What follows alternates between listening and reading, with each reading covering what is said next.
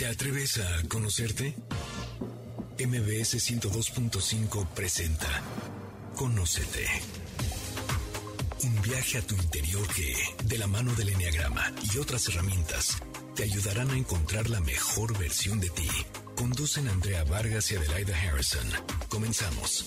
Muy buenas tardes, esto es Conócete y nosotras somos Adelaida Harrison y Andrea Vargas. Y hoy vamos a seguir hablando sobre las aportaciones que nos brinda esta poderosa herramienta de autoconocimiento llamada Enneagrama. Este es el segundo programa de esta trilogía llamada Cómo descubrir tu nivel de conciencia. Si no lo pudieron escuchar, la, la primera parte les sugerimos que, que lo busquen en nuestros podcasts, Enneagrama Conócete, en cualquier plataforma de esas famosas que hay. Eh, esta herramienta, relativamente nueva, porque llegó a América en los años 70, se le ha incorporado diferentes bondades a través de diferentes maestros. Una de ellas es el enneagrama vertical en donde Rizzo Hudson, que son unos autores americanos, exploraron que la personalidad no es tan tajante, tan fija, sino que la personalidad es dinámica, se mueve, cambia y se puede transformar de acuerdo a nuestro trabajo interior. A mí en lo personal, y estoy seguro que Adelaida, que ahorita nos va a decir, nos gustó muchísimo y estamos muy agradecidos con estas dos personas, con esta gran aportación sobre los niveles de conciencia.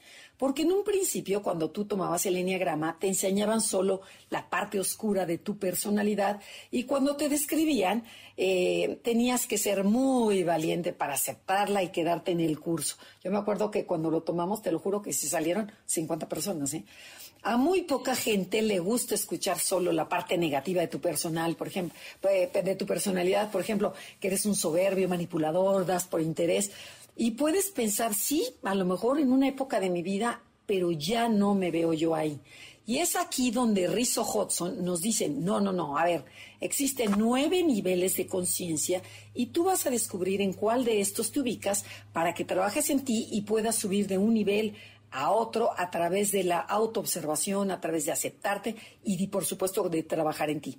Y para hacerlo más fácil para el público, decidimos, Adelaide y yo, dividir estos niveles en tres. Pero como ya hablé muchísimo, le toca a Adelaida explicarnos con una analogía cómo nos movemos todos los días en un elevador en estos tres niveles. ¿Cómo estás, Adi? Yo ya estaba sentada oyendo el programa, como Pero bueno, Gracias por escucharnos, bienvenidos todos. Me encanta estar aquí hablando de este tema y en especial los niveles. Bueno, primero que nada agradezco que Andrea fue con Rizzo Hudson antes de ser mi maestra y a mí ya no me maltrataron porque si no, no hubiera regresado segurito. Y los niveles de integración, tengo idea, o sea, esta es una sospecha, que Rizzo Hudson, más bien eh, Don Rizzo, se encerró y lo comparó, o sacó la idea de un trabajo de espiritualidad de Santa Teresa en Jesús y el libro de las moradas. Entonces, unió esa parte que tiene linda la religión cristiana católica, que hace ver que tienes adentro de ti ya una esencia, un lugar de ti, tu alma es pura, es donde tú funcionas mejor. Entonces, es más fácil aceptar lo malo de la personalidad cuando sabes que hay algo mejor dentro de ti que a que te digan, no, pues no sirve de nada y a ver cómo le vas a hacer para mejorar. A mí eso me gustó mucho, ¿no? Como eh, búscate, conócete para encontrar esa mejor parte que ya está dentro de ti y sácala. Entonces, bueno, desde ahí hay tres niveles de, de integración o de conciencia. El primero, el más alto, es justo cuando estás en esencia que es esa parte de nosotros, el alma, la parte espiritual que todos tenemos, y cuando estamos integrados sale. Eso lo vamos a comparar como estar en el penthouse, como dijimos la semana pasada, en el penthouse de un edificio. Cuando vives ahí tienes mucha claridad de quién eres y como te conoces no tienes que andar fingiendo. Y como no finges no tienes que sostener mentiras y por eso eres muy auténtico, no tienes que estar defendiéndote para convencer a los demás de algo. Por ejemplo, si te digo, Andrea, tienes dos, Andrea, no te da pena salir a la calle, tienes cinco ojos en la cara no te ofendes porque sabes que tienes dos. Claro. Y si yo te digo, uy, es que debería ser menos enojona, a lo mejor ahí ya no estás tan segura de no serlo o no te gustaría hacerlo y entonces finges que no eres. Y entonces empiezas a defender y reaccionas, ahí se detona tu personalidad. Entonces cuando estás en esencia y te conoces, vives siempre de acuerdo a tu realidad. No sé si lo expliqué bien. Sí, muy bien el techo, ves como estar en un edificio, ves todo lo que sucede alrededor porque no tienes cosas escondidas no estás tratando de tapar nada en ti. Y te dicen, oye, eres una enojona. Pues sí, la verdad es que sí tengo mal carácter, pero estoy trabajando en ello y ya no tienes que usar energía para fingir lo que no eres. Pero ¿qué pasa? Cuando no nos aceptan de niños y los papás como que nos hacen niño malo o te portaste mal o ay, qué floja eres, empiezas a sentir que no eres bien recibido como, como eres, espontáneo. Y empiezas a tratar de adaptarte a lo que crees que tus papás quieren que tú seas. Y ahí empiezan los problemas porque empiezas a desarrollar el ego. Entonces el ego es esa mascarita que te vas poniendo para agradar a los demás. Es como si te vas bajando en el nivel de conciencia cuando ya no eres 100% tú y empiezas a usar estrategias, Rizzo Hudson dice que cada miedo genera una estrategia y una máscara y que hay nueve niveles. Entonces imagínate que es un edificio de nueve pisos y en el de arriba es la integración total, tu esencia y tu personalidad son iguales y eres una persona congruente. Lo que haces es lo que dices y lo que piensas pero a medida que te vas desintegrando, vas teniendo miedo que te vean como eres, empiezas a fingir estrategias, a usar conductas que no son tuyas, y entonces vas teniendo menos claridad. Equivaldría a irte metiendo en los pisos del edificio. Por eso los edificios te venden más caro el piso alto, porque tienes más vista. Entonces, imagínate cuando llegas a los pisos del medio. Piso 5 es el promedio, que es el segundo nivel que vamos a describir, que estamos describiendo. Es como pues ves, pero ves hasta donde está la casa de enfrente, ya no tienes la vista plena, porque te tienes que asomar por la ventana o ver para adentro. No puedes hacer las dos cosas al mismo tiempo. Y entonces ya estás teniendo una atención dividida.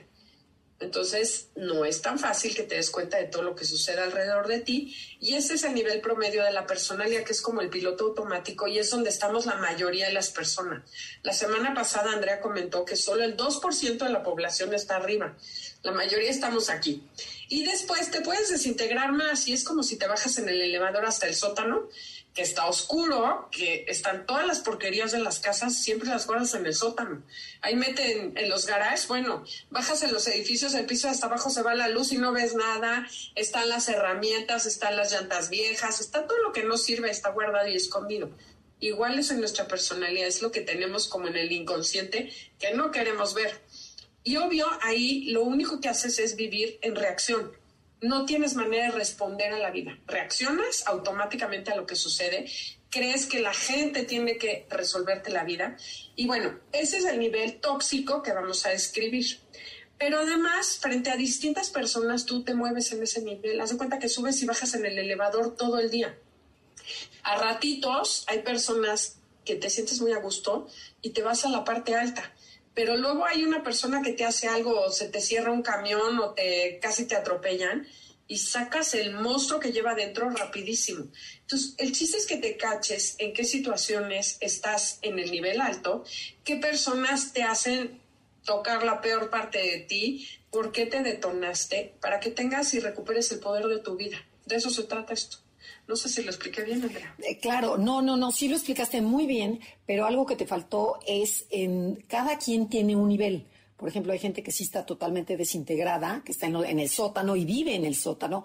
Hay gente que está en promedio y a lo mejor vas a un curso, como decía Adelaida, y, y te vas al nivel alto, o sea, al, al penthouse pero luego regresas a tu casa y tu esposo te dice algo o la persona que te ayuda y entonces ya regresamos al nivel. Entonces te faltó decir como esta parte en donde vives constantemente. A ver, platícala. Y son, son dos niveles. El nivel este, crónico de conciencia es el que tienes normalmente, que es donde compraste tu piso. Si tu piso en el edificio es el piso 2, pues vas a vivir ahí.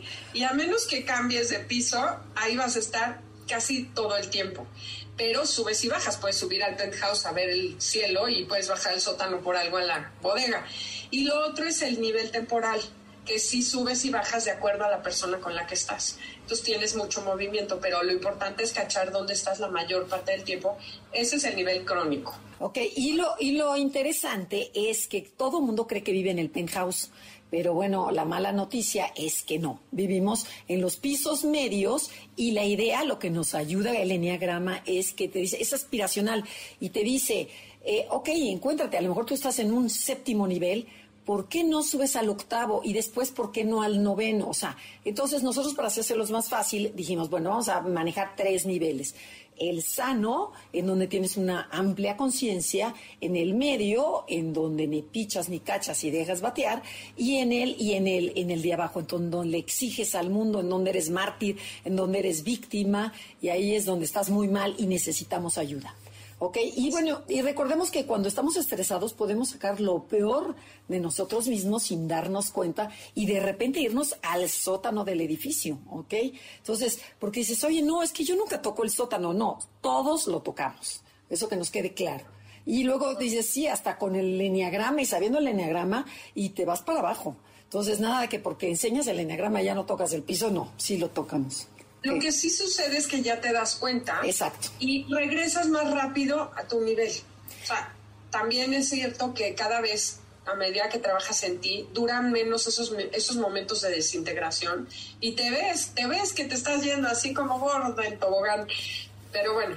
No, pero, que, pero sabes que esto que dijiste, qué importante, entre más te conoces, entre más conciencia tengas, sí puedes caer, pero va a durar mucho menos y vas a a responder de diferente forma. Entonces, a lo mejor reaccionaste, pero después luego, luego lo cambias, debido a tu nivel de conciencia. Creo que ya nos tenemos que ir a un corte comercial. Así es, nos tenemos que ir a un corte comercial, pero el día de hoy vamos a hablar de las personas 4, 5 y 6 del Enneagrama. No se muevan porque se va a poner muy interesante. Y si quieren escuchar el podcast, como dijo Andrea hace un rato, lo encuentran en cualquier plataforma digital, Spotify, iHeartRadio, Apple Music, también en MBS en la página. Y bueno, muchísimas más. En Instagram, y Facebook nos encuentras como Enneagrama Conócete. Danos like. Ya estamos de regreso. Síguenos en Twitter, arroba.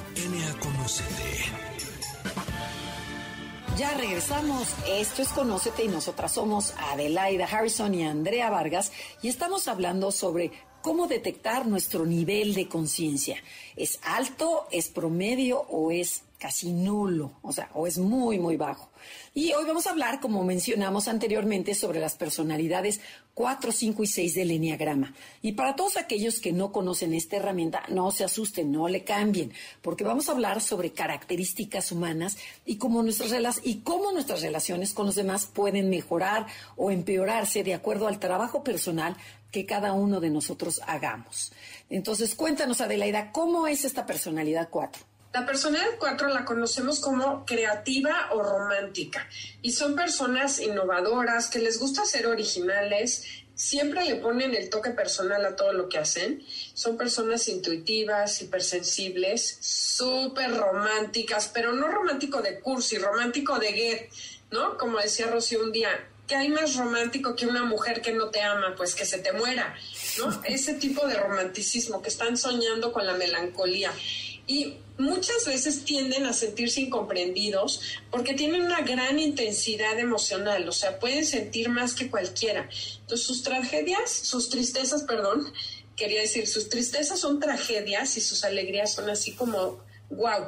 Imagínense que tienen un botón, todos sentimos de 1 a 10 y el 4 siente de menos mil a mil. Entonces, obviamente, tiene una capacidad emocional que los demás no podemos entender y pueden sentir un vacío, como que algo les falta para ser completamente felices, para sentirse comprendidos. También tienen cambios repentinos de humor y pasan de la alegría a la tristeza, así más rápido que con los niveles de conciencia, directo. Sin ninguna explicación, además. Ok. Y entonces, bueno, vamos a ver cómo esta personalidad cuatro, estos románticos, este, cuando, cómo viven eh, cuando están en un nivel sano, cuando están en el penthouse. Cuando están en su parte luminosa, llegan a conocer a tal llegan a conocerse a tal grado que están totalmente conscientes de sus cambios emocionales, en vez de actuarlos en automático.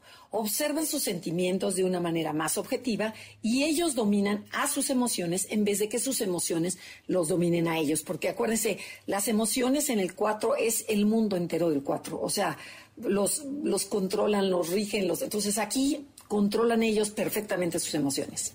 Así es, algo bien, bueno, algo que sirve es que en ese nivel el 4 sabe separarse de sus emociones y les da perspectiva en vez de hacer drama de todo. Imagínate que es un abrigo la emoción y se la quitan, para poder, para poder ver qué abrigo traen puesto, ¿no? Como que se, se desidentifican de su emoción y pueden nadar en medio de la tormenta un poco. Separan su mundo exterior y pueden controlar esos impulsos en vez de dejarse llevar por la marea de las emociones y de los sentimientos, que puede ser muy fuerte para el 4.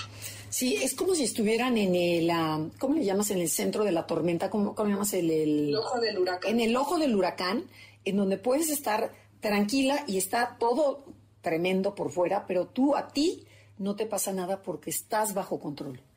Entonces, queremos aclarar que no por estar en su parte luminosa los tipo 4 dejan de sentir pero en este nivel sano sí pueden gestionar sus emociones y no dejarse arrastrar por ellas, lo que hemos dicho, ¿no? Y el 4 va a seguir teniendo momentos de vacío, de tristeza o de melancolía, porque es parte de su personalidad. Ya aprendió a ver sus momentos malos como oportunidades para crecer, aprender de sí mismo para conocerse más a fondo y salir fortalecido. Dejan atrás lo que les hace daño y saben darle un nuevo matiz a su vida, se vuelven resilientes, o sea, me vuelvo a levantar, le encuentro una motivación real a, este, a esta tristeza. Sí, es muy interesante porque los cuatro tienen algo muy padre cuando están en esta área luminosa que conectan con la espiritualidad, con el amor, con la naturaleza, ¿qué es lo que buscan? La conexión profunda con los demás y con, con, un ser más allá de lo que somos nosotros. Y experimentan la belleza a tope, o sea, ahí es donde realmente surge la creatividad, fluye su espontaneidad y no se dan cuenta, es como les sale natural, es cuando de verdad conectan y son súper, súper creativos, hacen cosas hermosas, saben hablar bonito, tienen metáforas, o sea, un cuatro sano cuando está en este lugar es increíble. Es lo máximo y además se vuelven muy alegres, ¿no? ¿No crees? O sea, además son simpáticos, porque además de profundos, tienen esta parte simpática que, que, a mí me encanta. Bueno, emocionalmente hablando, son muy fuertes. Yo creo que son los más fuertes emocionalmente, ¿no? ¿No lo crees? Sí, no, no se doblan fácilmente, pueden llegar a ser muy espirituales y profundos y a la vez pueden mostrar, mostrarse sin miedo, tal como son, con sus contradicciones, con sus limitaciones y sus virtudes. También en este nivel obviamente van a ser honestos, muy espontáneos, como decías hace rato, muy divertidos, pero viven en el mundo real. No es un mundo de imaginación y fantasía y ensoñación. Pueden irse desintegrando y vamos a ver ahorita que Andrea nos cuente cómo se comportan cuando estas personas lindas, sensibles y románticas se van a los pisos medios del edificio. Ok, pero antes queremos aclarar que hay muchos cuatro que son artistas pero no todos los artistas son cuatro. Sin embargo, todos los cuatro experimentan melancolía. Esta es una de las características que dices, tú experimentas melancolía constantemente, es probable que seas un cuatro.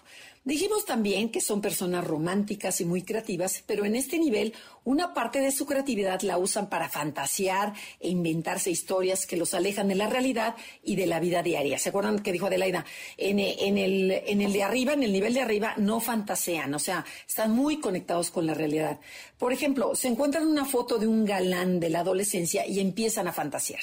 Si me hubiera casado con él, tendría yo mucho más dinero, sería mucho más feliz, hubiera tenido tantos hijos, van a hacer un viaje con amigos y se imaginan cómo va a ser el clima, qué van a hacer, las conversaciones profundas que van a tener y lo bien que se la van a pasar. Entonces, cuando llega el viaje, si las cosas no salen como se lo imaginaron, se decepcionan fácilmente y sufren. O sea, el 4 se va, se va del presente, luego, luego llámese, o al pasado, ¿no? Se va a ambos lugares. Y lo importante de 4 es regresarlo al presente. Oye, y algo importante e interesante cuando convives con un cuatro es muy difícil porque están esperando que juegues un rol cuando no te dieron el guion. Entonces, como que, pero como que, como que, a ver, cuenta. Mira, por ejemplo, una vez una, una, alumna me contaba, que es muy amiga mía, que le hizo un cassette, cuando eran cassettes, en los ochentas a su novio. O sea, Adelaida, o sea. Entonces, ya, ya detoné, ya dije qué edad tengo, ya, ya sabes de qué época soy, ni modo. Pero bueno, el caso es que le hizo un, le hizo un cassette y le puso la primera canción que puso él cuando se subieron al coche. A ver, señores, ¿ustedes se acuerdan cuál fue la primera canción que le pusieron? Bueno, ni yo, pero un cuatro sí se acuerda. Y luego puso la primera canción que bailamos, así, ¿no? Y se imaginó cuando le dio el cassette, dijo, no, ya me vi que va a decir, mi amor, te se va a soltar. Esta fue la primera canción que bailamos. ¿Qué sucedió en la vida real? se sube al coche, el cassette abre el, empaque precioso, lo abrió, aventó la envoltura sin decir nada del galán, pone el cassette y empieza, está chida la rola. Y ni siquiera se acordó de nada. Entonces ella furiosa, decepcionada, pero ¿cómo no te acordaste?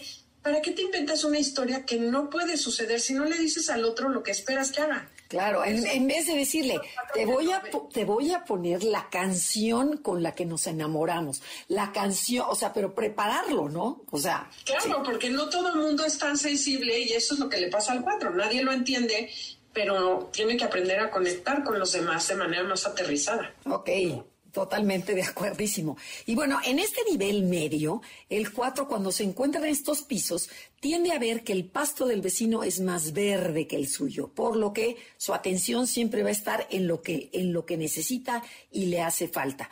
Y, vive con una sensación constante de carencia que lo lleva a verse como defectuoso. Se hace la víctima y se siente vulnerable y se justifica de no cumplir con sus responsabilidades porque como yo sufro tanto, necesito que me rescate. O sea, pero lo importante es que su atención está afuera, está, mira, la vecina tiene esto, mira, ella está más guapa, mira, no sé qué. O sea, es, es un sufrimiento horrible estarte comparando con los demás. Sí, y también, como dijimos hace rato, fantaseando con el futuro que no ha llegado o añorando el pasado que ya se fue y nunca se ponen a vivir en el presente, ¿no? ¿Se acuerdan? O están viendo una puesta de sol y se acuerdan de cuando tenían 15 años y estaban viendo el atardecer con el primer novio que tuvieron y ya se soltaron a llorar y ya se perdieron de esa puesta de sol que sí está porque se acuerdan de una que ya se fue.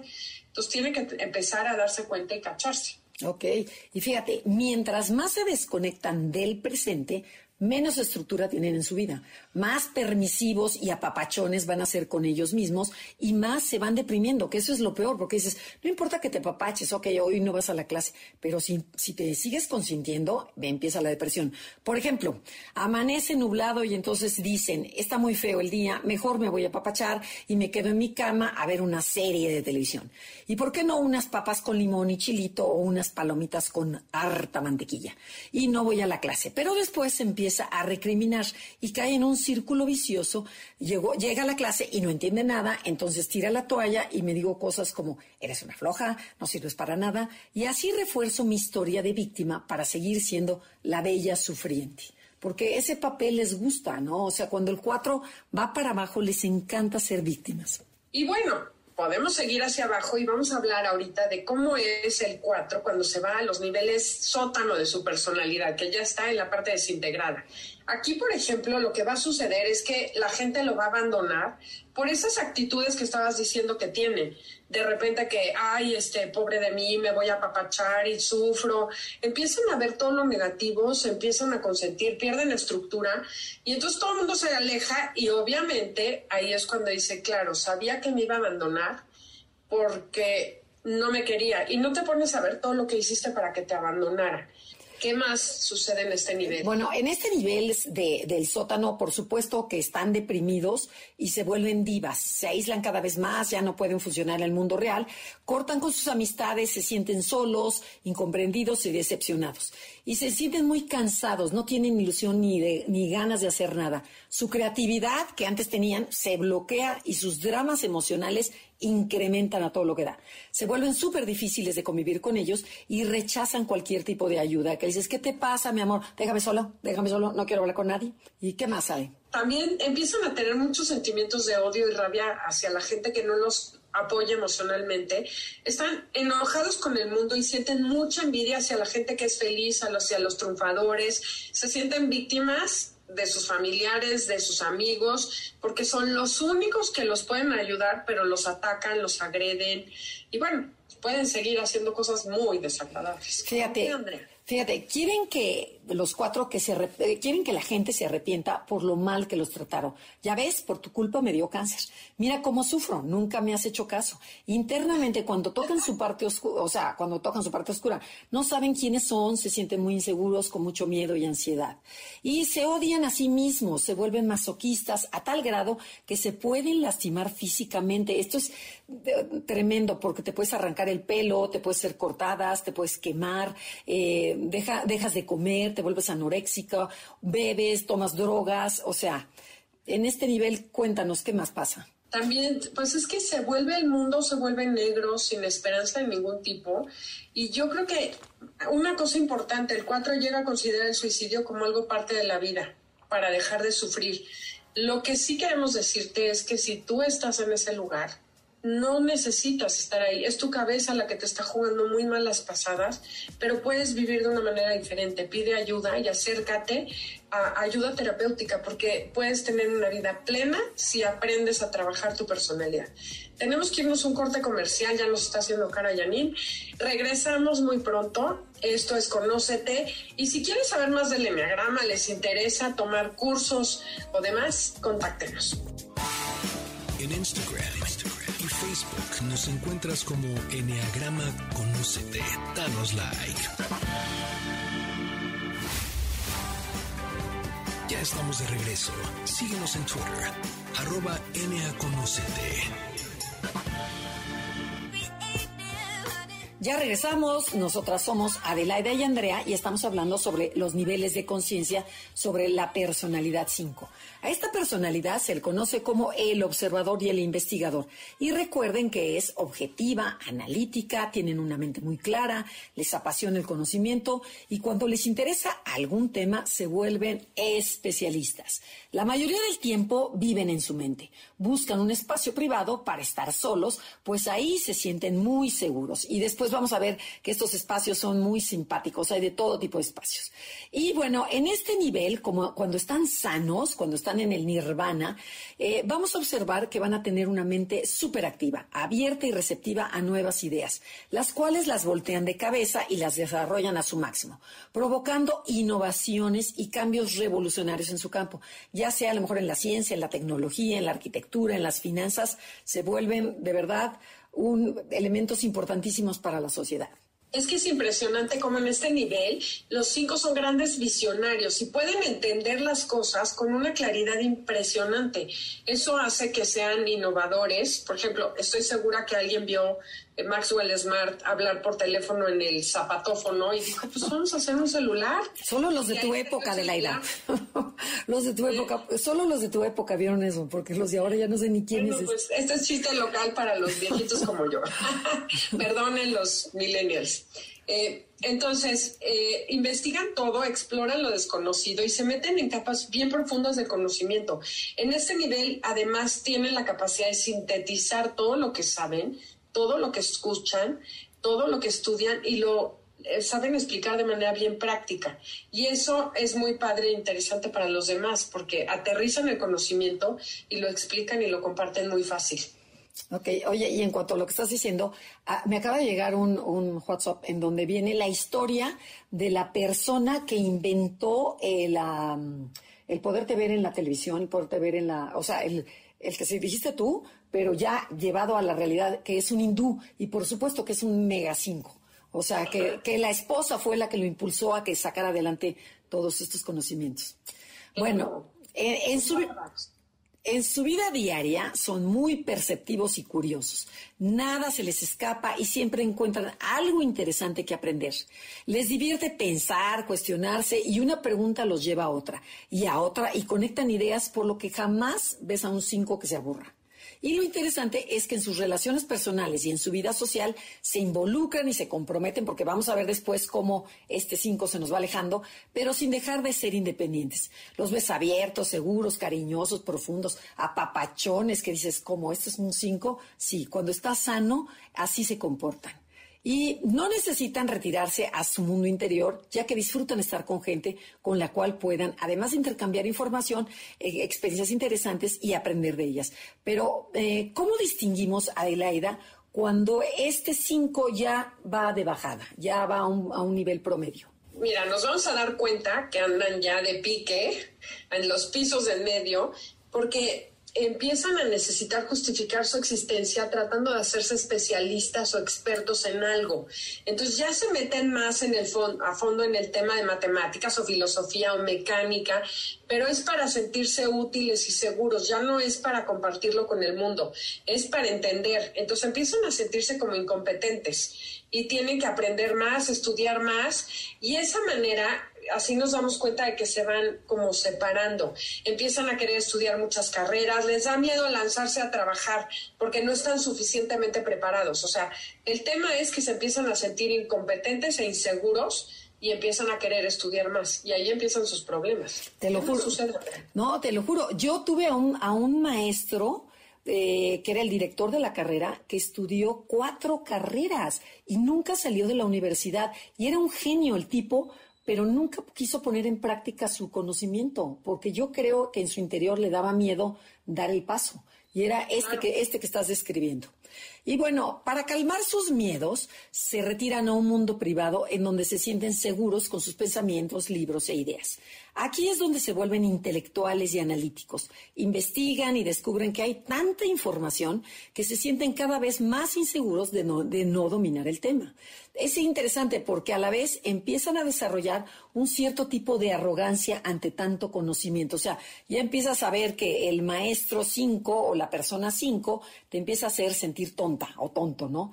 Y algo muy interesante, conforme te van desequilibrando, se desconectan de su cuerpo y sus sentimientos y van viviendo cada vez más en su cabeza. Se sienten asfixiados por la gente, o sea, sienten que los invaden y buscan alejarse de con permisito, yo ya me voy de la cena, con permisito tengo un compromiso, o sea, salen de la clase volados para que nadie los, los invada. Y cuéntanos, ¿qué más pasa en este, con este símbolo? Antes de seguir, eh, me, esto me, impresiona cómo se parece al uno, porque el uno busca quien es menos, más corrupto que él, y el cinco busca quien es más tonto en este nivel. O sea, se compara con todo el mundo a ver tonto, no tonto, inteligente, y no se acercan a la gente tonta. Y bueno, otra cosa que hacen es empezar a descuidar el mundo real. Pierden el tiempo, se les olvidan los compromisos, descuidan a su familia, se vuelven como Ciro Peraloca otro, bueno, no sigue habiendo eso, ¿verdad? Se alimentan de comida chatarra para quitarse la, el hambre, sus sentimientos quedan bloqueados totalmente y ya casi no se ríen, o sea, ya les gusta estar encerrados, solos, empiezan a ver a toda la gente tonta y se empiezan a perder en ideas raras como por ejemplo, ¿qué pasaría si todos los semáforos se pusieran verde al, al mismo tiempo? ¿Qué pasaría si se cayeran las estrellas? O sea, se hacen preguntas que la verdad ya están como saliéndose del tema. oye, o la que siempre mencionas, que todos los muertos revivieran. Imagínate de verdad, ¿no? O sea, no, o sea, pero, pero esos son los pensamientos que tiene este tipo de cinco. Que, que, de, que de verdad son interesantes. Dicen, ¿cómo, qué pasaría si los insectos crecieran? O sea, las hormigas, las arañas, o sea, que todos fueran grandes, ¿no? que al final te pones a ver es como esa conciencia científica, esa curiosidad científica, pero salida del contexto, ya no la tienes en el mundo real, sino que te empiezas a imaginar. Yo conocí a un 5 que empezó a darle miedo que envenenaran el agua a los gringos. Entonces, viviendo en la Ciudad de México, empezó primero a que no tomaba agua de, de la llave, a comprar garrafones Después llegó al punto que no dejaba ni que entrar, no se bañaba ni con agua corriente, compraba agua de garrafón. Pero además le decía a la esposa, hoy vas a ir a comprar el agua a la tienda X marca, X marca de agua, X tienda. Y mañana vas a ir a comprar otra marca de agua en otro lugar para que nunca nos, o sea, empiezan con la paranoia y con la esquizofrenia. Claro. Y entonces acabó fatal, fatal. Pero este es nivel desintegrado. Cuéntanos, Andrea, ¿cómo es el 5 cuando llega a estos niveles de desequilibrio? Ok, bueno, en este nivel del sótano, en donde ya no están nada sanos, ya están deprimidos, están enojados y sienten que todo mundo los rechaza, aunque pueden seguir siendo brillantes, que eso es bien importante porque la gente no lo quiere, pero siguen siendo genios. Eh, mandan todo a volar porque este mundo está lleno de idiotas que cuestionan o desacreditan sus ideas. yo tengo un amigo que dice, deja que se mueran idiotas. O sea, ya no quieren ni hablar con la gente porque dice, son los idiotas todos, ¿no? Entonces, bueno, se aíslan de todos, no quieren tener contacto con nadie y se vuelven cada vez más extraños. Oye, y además sí pueden ser simpáticos, porque yo tenía un tío que era cinco y decía, es que si los tontos volaran el cielo estaría oscuro. O sea, tienen un humor negro que puede ser muy simpático, muy sarcástico y muy maldito, pero pueden ser o sea, agradables también, ¿no? Eh, pues yo creo que no, ¿eh? El tuyo todavía yo creo que no estaba tan mal, porque la gran, la gran mayoría de los cinco, cuando están en este nivel bajo, se muestran muy gruñones. Su aspecto es sucio, descuidado, lo cual asusta y ahuyenta la gente. Por ejemplo, las uñas largas, el pelo que se ve cochino que no lo quieres ni saludar. Se retiran a vivir en un lugar aislado en donde no tengan que ver con nadie y viven como ermitaños. Cualquier tipo de ayuda lo ven como amenaza ven al mundo peligroso y les repugna la gente. Se vuelven neuróticos, están llenos de odio y comienzan a tener fobias y alucinaciones. Distorsionan completamente la realidad. Yo me acuerdo, te lo juro, que había un señor en un edificio que asustaba a los niños en la tarde, les apagaba la luz y se ponía la, la linterna aquí abajo y este y era todo cochino con el pelo largo y era el que cuidaba el edificio y los niños salían disparados, o sea, era era este esta personalidad enferma. Pero Y sí, pues la película El Aviador, igualito, ¿no? Era, era súper desintegrado Howard Hughes. Totalmente. Y acabó encerrado en un hotel, no dejaba que nadie entrara. Es aquí, en este nivel que voy a comentar, es donde está esta persona que te digo que le da miedo que le envenenaran el agua. Porque empiezan a invadirles fantasías catastróficas y tienen pesadillas, se meten como en un mundo un hoyo negro. De por sí el 5 le cuesta trabajo dormir porque tienen tanta este, energía mental que les cuesta trabajo apagar la cabeza. Pero aquí pierden ya contacto con la realidad y no quieren vivir en ese infierno doloroso porque nadie los puede sacar. Entonces pueden llegar incluso al suicidio y a volverse locos. Este, es como, se, viven un poco con delirio entre mes pero no es delirio de, alcoholismo, sino pierden contacto entre la realidad y la fantasía, ya no saben distinguir y su, su mente les gana. Oye, y es aquí en este nivel donde las patologías se juntan, ¿no? O sea, porque a lo mejor puedo tener un poco del 1, pero también puedo tener del 5, eh, lo peor, y aquí está, mezclan, como, como, como decimos, ¿no? O sea, cuando están muy mal las personalidades se parecen y cuando están muy sanas también se parecen. Entonces, por eso es que nos enfocamos mucho en el nivel medio. Así es, pero bueno, no todo tiene que ser así. Y además, vamos a seguir con la personalidad 6, regresando a este corte comercial. Comuníquense si quieren saber más, bueno, en nuestras redes, Instagram, Facebook, Enneagrama Conócete. Y además, mándenos un correo info Si quieren tomar un curso de Enneagrama, ahorita estamos iniciando el año. En Instagram, y Facebook nos encuentras como Enneagrama Conócete. Danos like. Estamos de regreso. Síguenos en Twitter, arroba Conocete. Ya regresamos, esto es Conócete y nosotras somos Adelaida y Andrea y estamos hablando cómo detectar tu nivel de conciencia. Vamos con la personalidad 6, conocida como el cuestionador. Lo interesante de conocer esta información es que vamos a aprender a entender por qué personas de la misma personalidad se comportan totalmente diferente. Una persona sana emocionalmente hablando se comporta muy diferente a una que esté tóxica o que tenga un nivel de conciencia muy bajo. Pero si trabajamos en nosotros mismos, podemos sacar nuestra mejor versión. Entonces, recuérdanos, Ade, cómo son en general la personalidad 6 y cómo se le conoce se le conoce como el cuestionador, el leal, el responsable. Son personas que buscan sentir seguridad y confianza. Eso es lo más importante para ellos. Y les gusta saber qué se espera de ellas, dónde están pisando. O sea, buscan claridad siempre. Son muy escépticas, se cuestionan todo, no se creen a la primera nada y son muy cautelosos y precavidos. De hecho, yo siempre digo que tardé mucho en convencerte que era confiable. qué burro. Iba a llegar a tiempo. Pero bueno, dudan de la gente que no es coherente con lo que predica o luego no hacen lo que dicen. Esto al 6 lo, lo pone nervioso.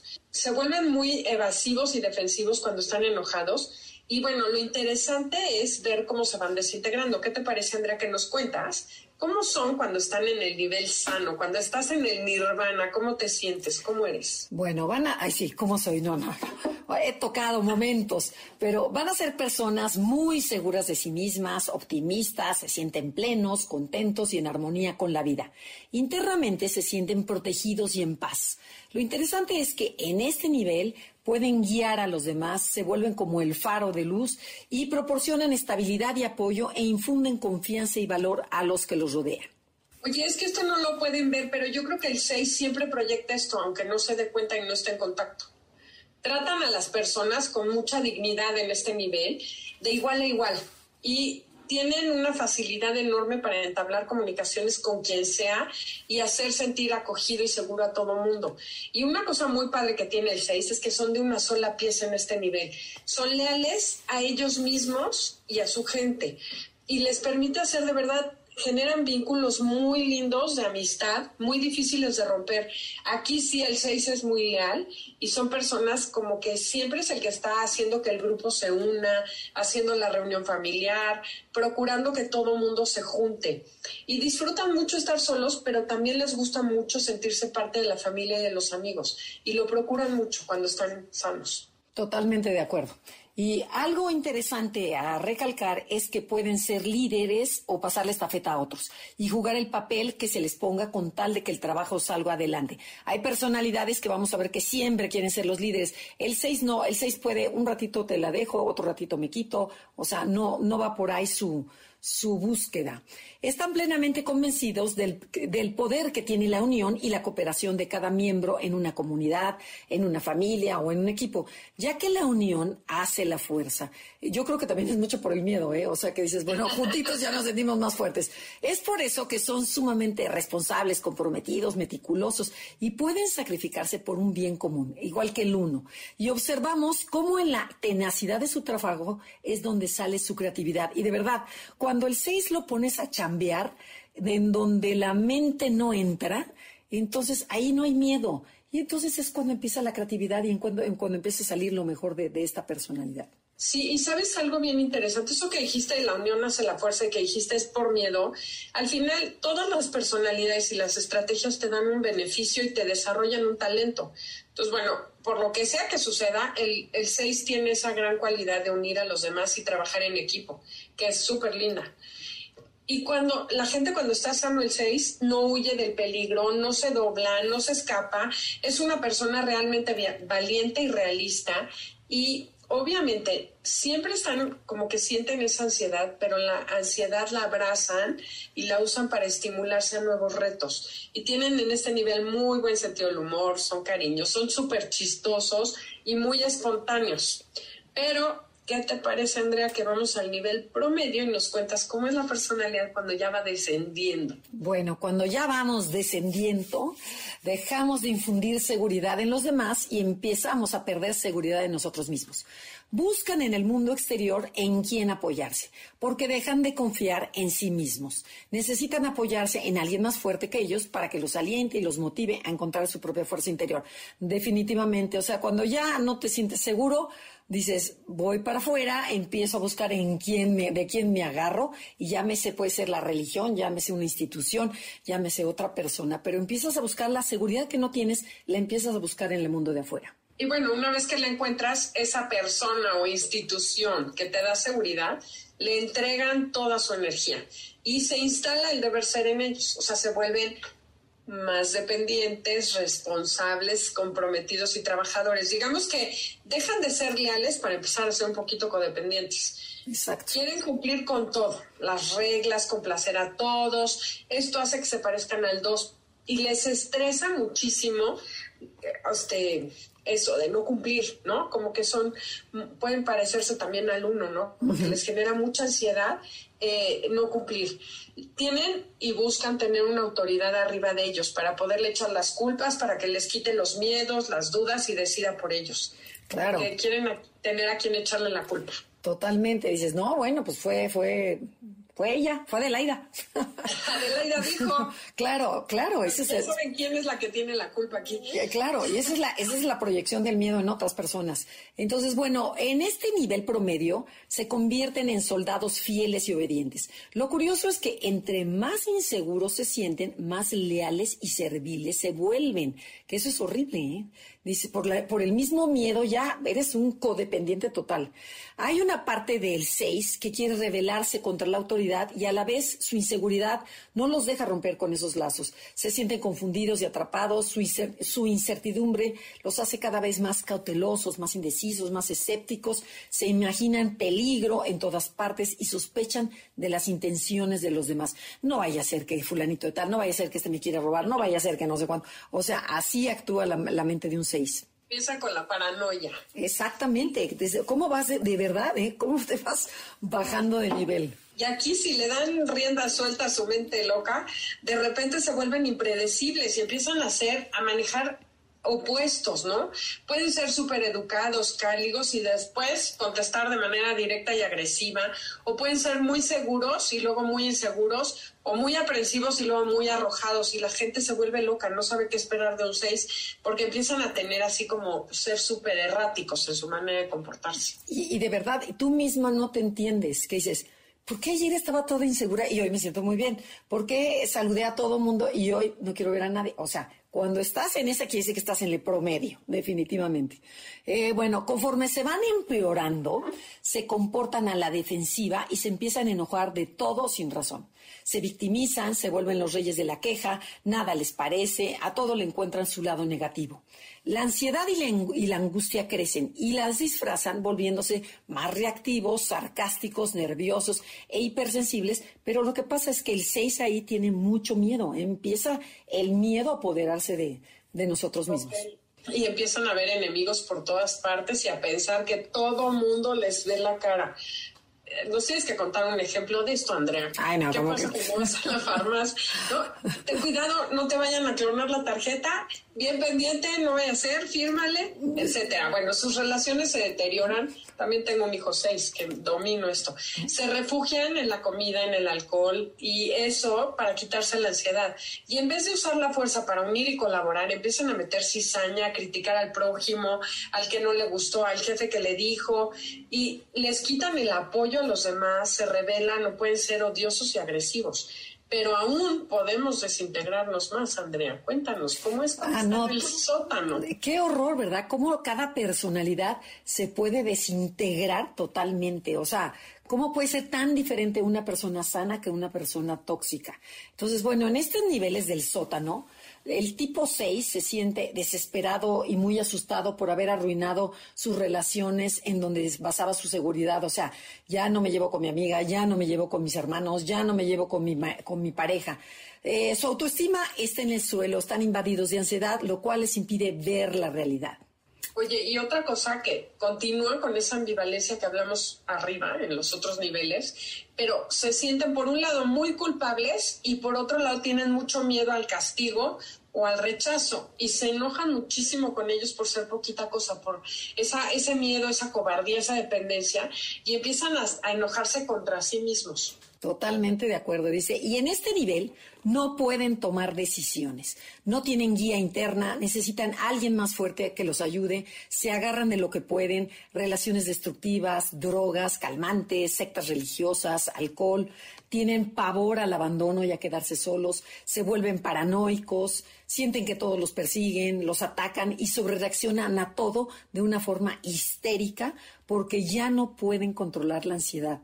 Eh, yo no he llegado a estos grados, pero, pero sí he sentido lo que es el miedo y ha de ser aterrador ¿eh? estar, en estar en estos niveles tan bajos. Sí, su miedo se vuelve aterrador, terror y pánico, y llegan a humillarse y a causar lástima en busca de protección. O sea, pueden llegar a niveles súper graves, a flagelarse, a hacerse daños ellos mismos pero como todas las veces, no tienes que quedarte aquí. Trabajas con el enneagrama y sales adelante, entonces cáchate, acepta lo que hay y transfórmalo, que esa es la invitación tan linda que nos hace el enneagrama, porque ese nivel sano, esa esencia está esperando ser tocada por ti para que la pongas al servicio del mundo y disfrutes la vida plenamente. Y esto es, oye, esto es muchísima información, todo lo que les hemos dado, por lo que sí les recomendamos bajar los podcasts y escucharlos tranquilamente para cacharse, porque a la primera a lo mejor no me cacho, pero la segunda dice, híjole, creo que sí, creo que sí, creo que sí, y entonces empiezo a ver cómo sí puedo crecer también entiendan a los demás de esta manera, o sea, poder comprender lo que está viviendo la otra persona genera compasión, dejas de detonarte y dejas de detonar al otro y mejoran tus relaciones. Pero bueno, nos tenemos que ir, ya me están haciendo señas de allá. Eh, muchísimas gracias por habernos acompañado el día de hoy, por haberse conectado a esta segunda serie y la semana que entra seguimos con la trilogía, la tercera parte, con las personajes 7, 8 y 9. No se lo pierdan. Esto fue Conócete y somos Andrea y Adelaida. Les agradecemos haber estado con nosotros. Gracias a todo el equipo de producción y los dejamos en Enlace 50. Hasta la próxima. Te esperamos en la siguiente emisión para seguir en el camino del autoconocimiento. Conócete, MBS 102.5.